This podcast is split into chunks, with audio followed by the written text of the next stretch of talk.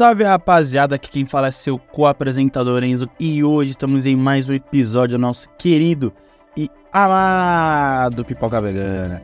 Antes de mais nada, eu gostaria que você nos seguisse nas redes sociais, estamos disponíveis no TikTok, no Thread é, e também no ex antigo Twitter e também no Instagram e que você nos ouvisse não só no YouTube, já se inscrevendo e, e curtindo esse videozinho, mas em outras plataformas de áudio, como Deezer, Spotify, Google Podcast, entre outras plataformas. E também gostaria que você fizesse aquela moralzinha de fazer o seu orçamento para começar 2024 com o pé direito com a nossa querida patrocinadora B-Market. Exato, se você quiser potencializar a sua marca no mercado digital, nada melhor que contar com serviços impecáveis da nossa amada B-Market. E hoje, meus amigos, hoje iremos falar sobre a nova produção do Disney Plus, esperada por muita, mas por muita gente mesmo. É Percy Jackson e os Olimpianos. Cara, eu vou falar assim para você, eu lembro até hoje quando assisti o primeiro Percy Jackson no cinema, que não era os Olimpianos, era O Ladrão de Raios. E eu lembro que na época, até hoje eu gosto desse filme, né? Tipo, eu acho um filme mega interessante. Porque eu fui bem teen, né? Aí tava naquela época de, de quem vai ser o sucessor de Harry Potter, será que vai ser Crepúsculo, será que pode ser o Percy Jackson, né? A gente tava nessa nessa expectativa para quem cresceu vendo Harry Potter, né, principalmente, já que o Senhor dos Anéis foi algo mais algo maior, mas Harry Potter foi o que atraiu bastante gente para para as sagas, né, do, de livros assim adaptados para o cinema. E cara, eu vou falar assim pra você, lançou o primeiro, lançou o segundo, no cinema foi cancelado, logo em seguida a Disney comprou os direitos, já que o, o, o Rick Jordan, ele tava indeciso para quem ia dar os direitos, blá, e cara, finalmente a produção viu a luz do dia e fomos contemplados com oito episódios. Cara, eu vou falar assim pra você um que eu achei a minha reação inicial é... Como eu falei, eu, gost... eu gostava muito dos filmes, principalmente do primeiro. Eu, não... eu lembro bem pouco do Mar de Monstros, mas o Ladrão de Raios é o que eu mais assisti porque eu achava muito maneiro. E quando eu assisti esse, é... quando eu vi a série, eu confesso que tipo, é uma diferença muito gritante, né? Porque não pode se chamar o Ladrão de Raios de adaptação, porque conseguiu mudar praticamente tudo que era possível. Conseguiu mudar praticamente tudo enquanto a série é bem fiel aos livros. E cara, eu particularmente gostei muito. Eu achei muito legal, achei bem maneiraço. Eu acho que assim, se coloca tudo na balança, tipo, é. A série. A série.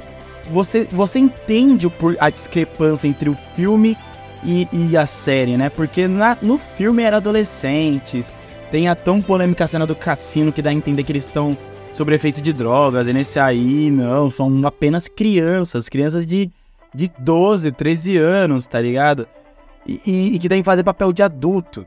Mano, é. Cara, isso eu, eu achei essa diferença muito gritante, mas eu gostei dessa versão, a versão original, a versão obviamente criada pelo pelo escritor da série original, vulgo é, da série original dos livros, vulgo Rick Jordan, que estava envolvido tanto na série quanto é, na produção dos livros que se popularizou.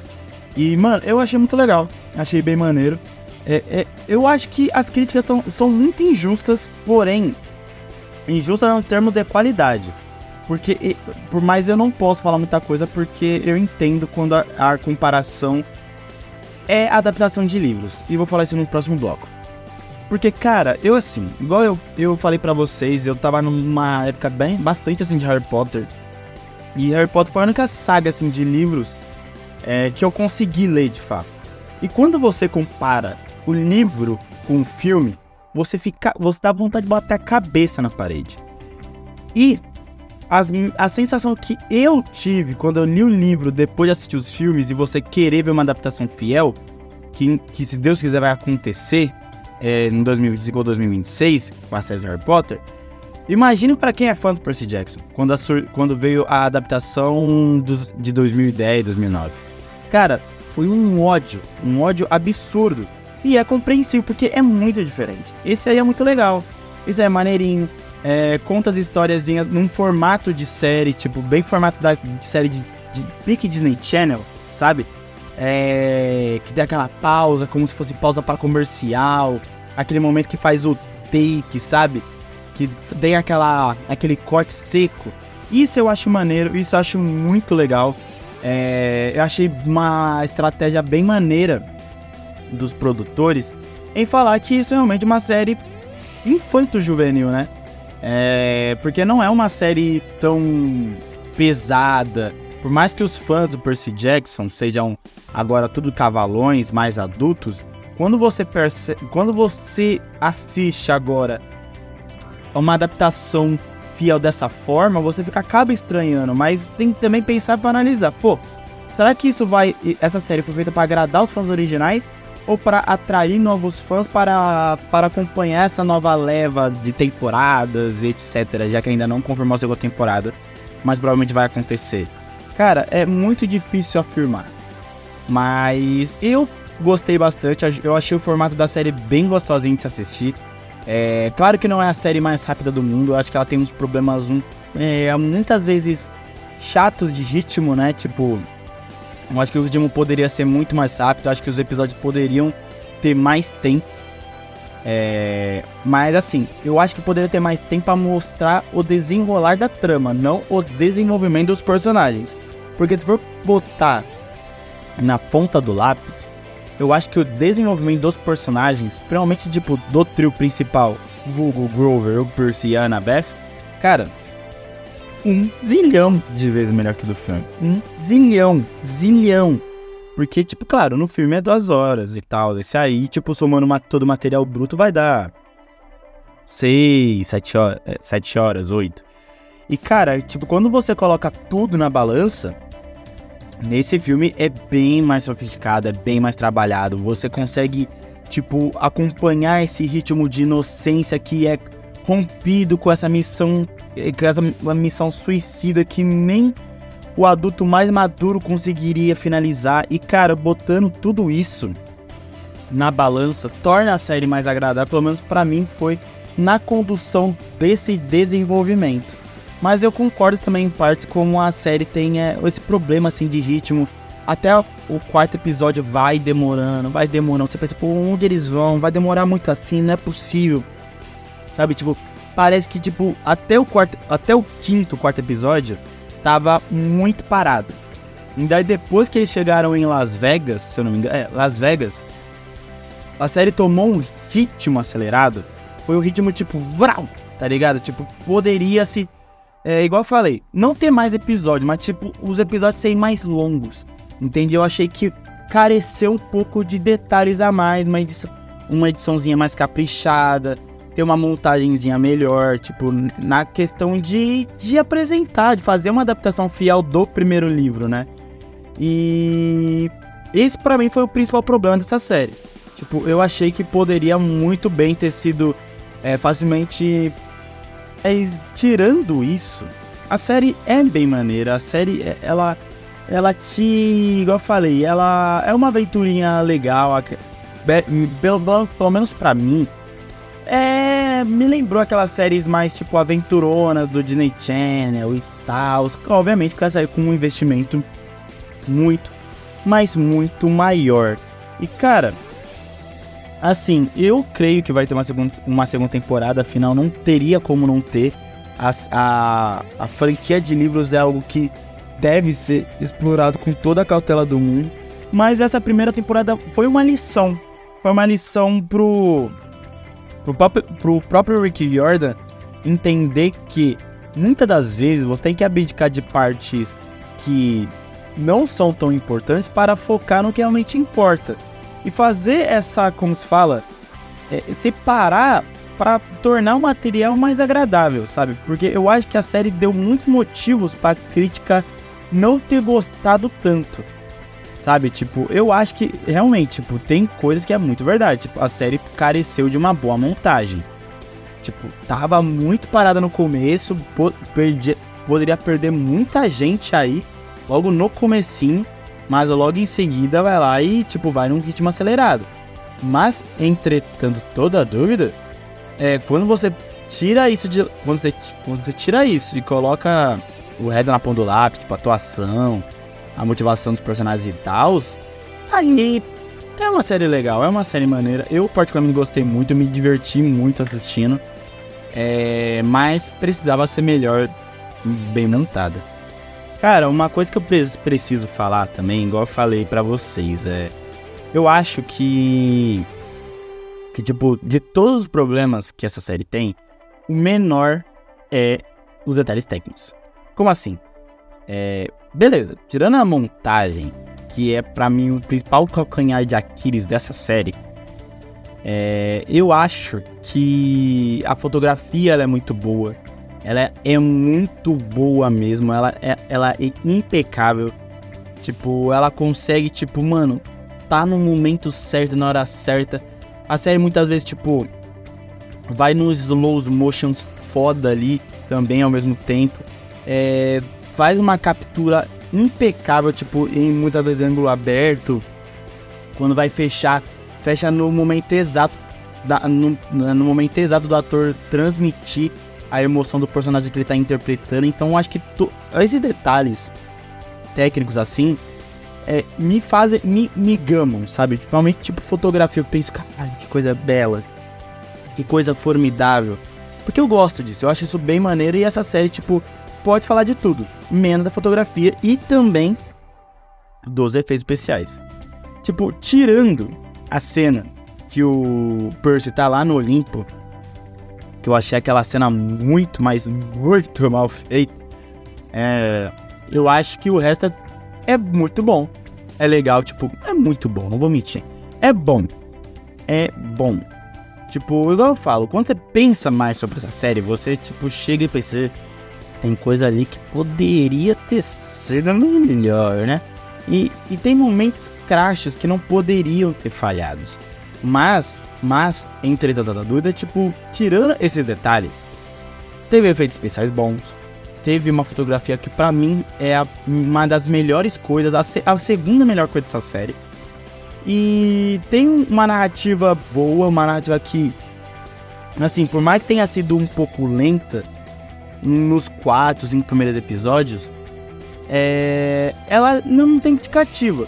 Ela abre margem para você abandonar.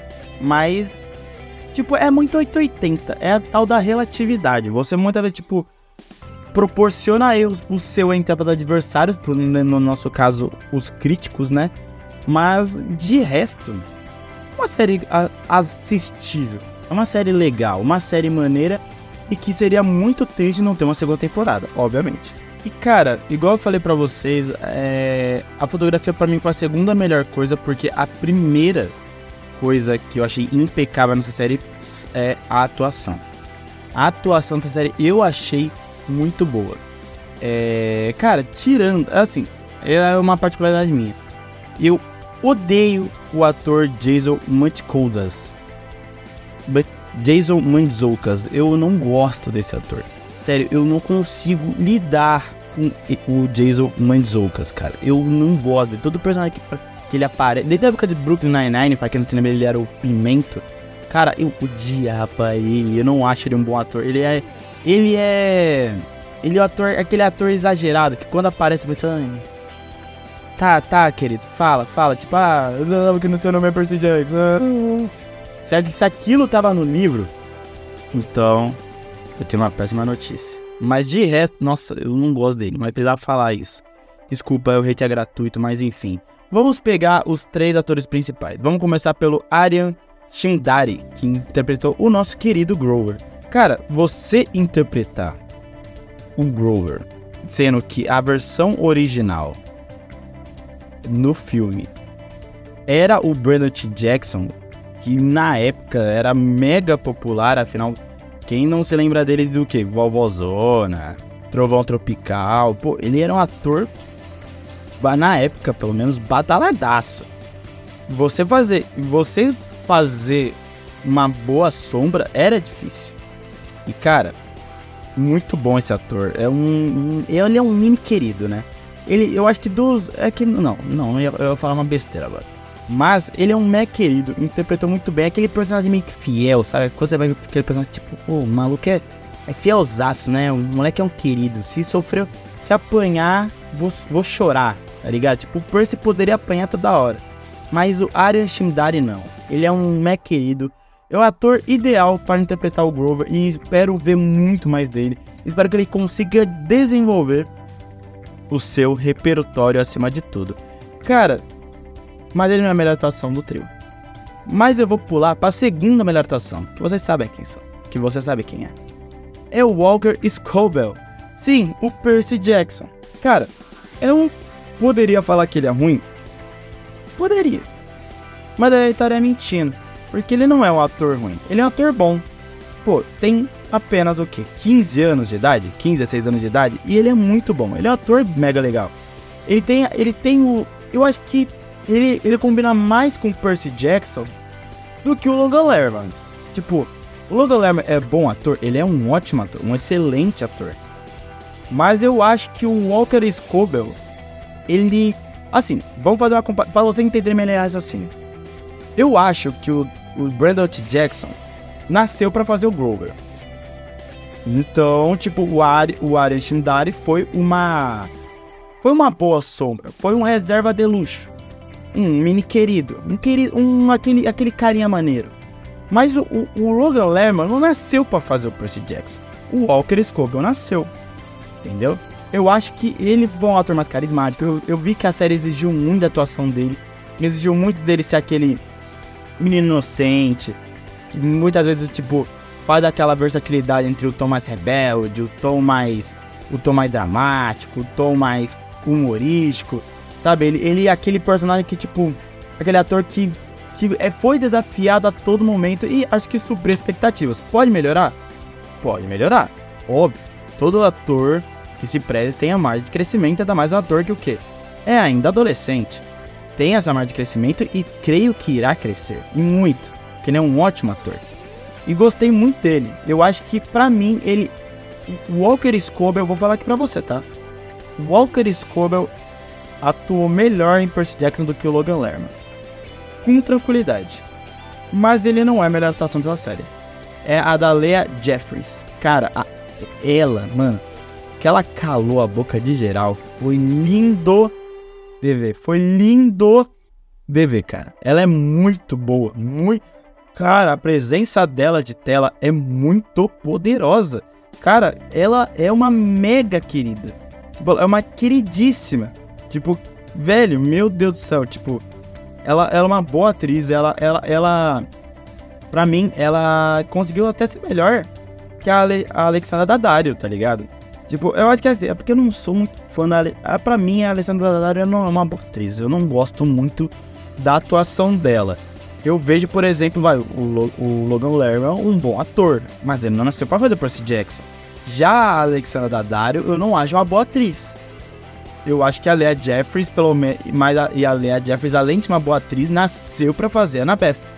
Então, cara, impecável, uma presença de tela poderosíssima. Cara, eu quero ver muito mais dela, tipo, assim, claro que quando você vai fazer um papel desse, é, é, é pique o que foi a da Emma Watson, né? Tipo, cresceu se prendendo a um único papel. E isso meio que impossibilita de fazer papéis novos, meio que aceitar papéis pequenos, porque não pode atrapalhar o ritmo de, de filmagem, de produção, o que acaba sendo normal. Mas, cara, de verdade, a, a, a Lia Jeffries, ela é uma atriz muito boa e merece todo o destaque do mundo. Afinal, o trio merece. O trio é um trio de minis queridos que merecem todo o nosso apreço e aplausos por ter feito a melhor coisa dessa série, que foi a atuação acompanhada pela fotografia, já que o roteiro sofreu muito com o ritmo e junto com esse ritmo, um ritmo mal montado, mal planejado. E com isso, a gente vai, encer vai encerrando, vou encerrando a minha análise falando que Percy Jackson é um começo promissor, não bom, não muito bom, bom, bom para promissor.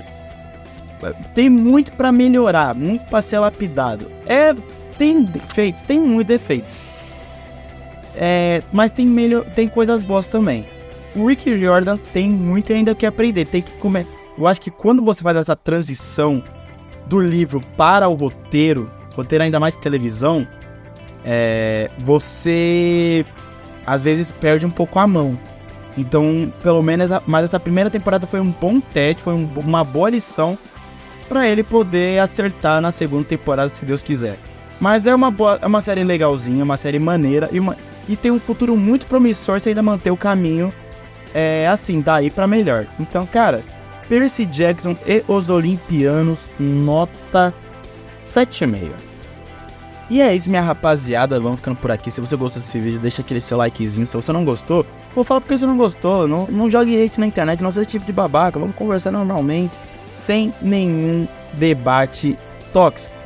E antes de mais nada também, antes de ir embora, eu gostaria que você novamente nos siga nas redes sociais, também disponíveis no thread, no X, antigo Twitter, no TikTok e também no Instagram e que você nos ouça não só no YouTube, já se inscrever no canal, mas no Spotify, Deezer, Google Podcast e entre outras plataformas. E que você também fizesse aquela moralzinha e começasse a fazer o seu 2024 valer a pena com a nossa querida B-Market. Eu agradeço a audiência de vocês. Até a próxima e tchau!